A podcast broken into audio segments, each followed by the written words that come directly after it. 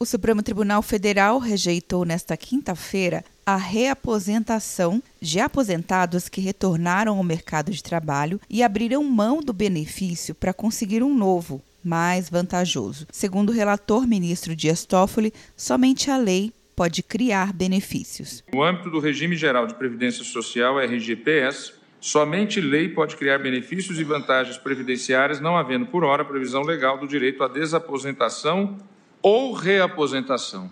O ministro Alexandre de Moraes defendeu que quem já obteve decisão na justiça sobre o novo cálculo não seja atingido. Eu entendo que não se aplica a decisão, é, a nulidade da desaposentação não se aplica em relação aos segurados que tiveram direito reconhecido por decisão judicial transitada em julgado. O ministro Edson Fachin entendeu que é possível a reaposentação, argumentando que há distinção entre os dois institutos. Esta tese fixada quanto à desaposentação, em meu modo de ver, não impede o reconhecimento da viabilidade de reaposentação.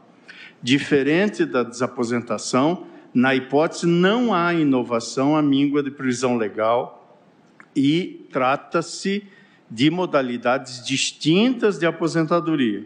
Já a desaposentação, em que o trabalhador cancela a aposentadoria para mais tarde contar com um tempo maior de serviço, continua proibida desde 2016. Com isso, os dois mecanismos estão proibidos. Quer um ano sem mensalidade para passar direto em pedágios e estacionamentos? Peça a Veloy agora e dê tchau para as filas. Você ativa a tag, adiciona veículos, controla tudo pelo aplicativo e não paga mensalidade por um ano. É por tempo limitado. Não perca. Veloy. Piscou, passou.